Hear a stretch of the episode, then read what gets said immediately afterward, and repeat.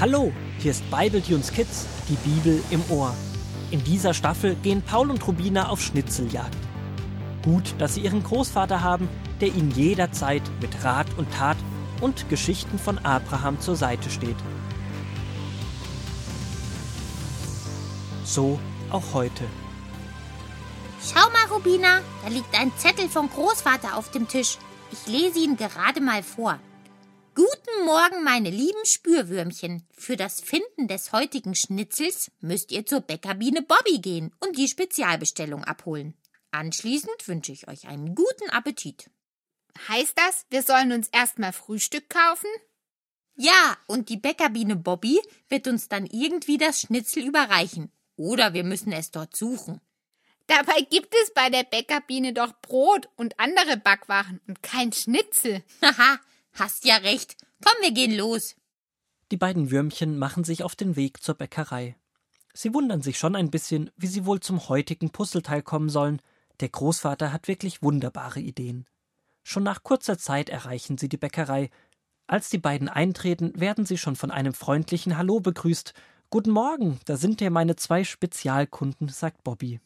Guten Morgen. Spezialkunden? Wieso das denn? Na, vermutlich, weil wir eine Spezialbestellung abholen sollen, richtig?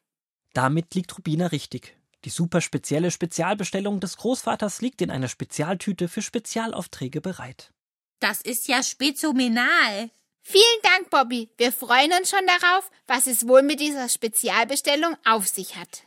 Bobby, die Bäckerbiene, wünscht ihnen noch viel Freude und gibt ihnen mit auf den Weg, dass sie die Backwaren langsam und mit viel Ruhe genießen und nicht so schnell verschlingen sollen. Das ist ja ein komischer Tipp. Ich esse am liebsten schnell und so viel, wie es geht. Ich will ja ein großes Würmchen werden. Die beiden verabschieden sich noch von der Bäckerbiene und machen sich schnell auf den Heimweg. Zu Hause angekommen, decken sie schnell den Tisch und öffnen die Spezialtüte, um an die Spezialbestellung heranzukommen. Aber das ist ja nur ein ganz normales Tannenzapfenmehlbrot. Schau noch mal in die Tüte. Bist du dir sicher? Ja, das essen wir doch jeden Morgen. Dann sollten wir das auch heute machen. Und zwar langsam, so wie die Bäckerbiene gesagt hat. Gut, dann versuche ich es mal in Stücke zu brechen, die wir gut essen können. Oh, Paul, schau mal, in dem Brot ist etwas drin. Das kann doch nicht sein. Doch tatsächlich, es ist ein Puzzlestück, aber ein riesiges. Deswegen sollten wir vorsichtig und langsam essen. Die Bäckerbiene hat das Puzzlestück in das Brot eingebacken. Genial. Rubina, dieses Stück sieht anders aus als die anderen. Meine Detektivspürnase sagt, dass das etwas zu bedeuten hat. Ich hole schnell die anderen Puzzleteile. Vielleicht ist es endlich soweit und wir können anfangen, die Teile miteinander zu verbinden. So schnell wie nur irgend möglich holt Paul das kleine Holzkästchen, in dem sie alle Puzzleteile gesammelt haben. Vorsichtig leert er alle Teile auf den Tisch. Angestrengt fangen die beiden Holzwurmkinder an, passende Teile zu finden. Da, ich hab eins, das passt. Und da ist noch eins. Und noch eins. Kannst du etwas erkennen, Paul? Die Linien scheinen sich irgendwie miteinander zu verbinden und auch die verschiedenen Farbtöne gehören zusammen. Da, das passt auch an das große Puzzleteil. Rubina, ich glaube, ich weiß, was das wird. Ich habe so etwas schon einmal gesehen, als wir mit der Klasse den Klassenausflug gemacht haben. Unser Lehrer hatte eine Landkarte dabei, auf der der Weg eingezeichnet war, den wir gehen mussten. Ich finde die Linien und auch die Farben. Das könnte wirklich eine Landkarte sein. Paul, das ist eine Schatzkarte. Hier kann ich auch schon Buchstaben erkennen, aber ich weiß nicht, was das heißen soll. Rubina, wie wunderwurmig ist das denn? Großvater hat uns eine Schatzkarte aus verschiedenen Puzzleteilen finden lassen. Er hat recht gehabt. Es gibt alles einen Sinn. Sein Versprechen stimmt. Die beiden Würmchen können vor Aufregung an nichts anderes mehr denken. Fieberhaft versuchen sie noch weitere Puzzlestücke zusammenzufügen, so dass sie gar nicht merken, dass der Großvater in die Küche kommt. So wie es scheint, waren meine beiden Spürwürmchen wohl erfolgreich. Oh Großvater, du hast alles so gut gemacht. Es ist eine Karte. Du hast dein Versprechen gehalten, obwohl wir wirklich gezweifelt haben, was da anderes herauskommen soll als ein olles Puzzle. Ich habe euch gesagt, dass der Schatz obermega wurmig toll wird. Und das wird er auch, meine Lieben. Und nun kommt, nehmt euch ein Stück Tannenzapfenmehlbrot und kommt mit in mein Arbeitszimmer. Ich lese euch dort noch einen Abschnitt aus der Geschichte von Abraham vor. Dort werdet ihr sehen, dass es sich auch für Abraham gelohnt hat, Gott zu vertrauen und dass er seine Versprechen hält. Der Großvater liest aus 1. Mose 21 die Verse 1 bis 7. Es geschah, wie Gott gesagt hatte. Ein Jahr, nachdem er Abraham und Sarah besucht hatte, bekam Sarah einen Sohn. Abraham nannte ihn so, wie der Herr gesagt hatte, Isaak. Der Name bedeutet Lachen. Sarah hatte gelacht, als Gott ihr und Abraham gesagt hatte, sie würden in ihrem Alter noch einen Sohn bekommen. Aber nun lachte sie vor Freude. Sarah sagte, jeder, der es erfährt, wird lachen und sich mit mir freuen. Gottes Versprechen an Abraham war ja noch so viel größer als deins an uns. Abraham hat wirklich großes Vertrauen in Gott gehabt. Ja, und genau wie du, Großvater, hält Gott seine Versprechen zu 100 Prozent, auch wenn wir das manchmal erst sehr spät erkennen.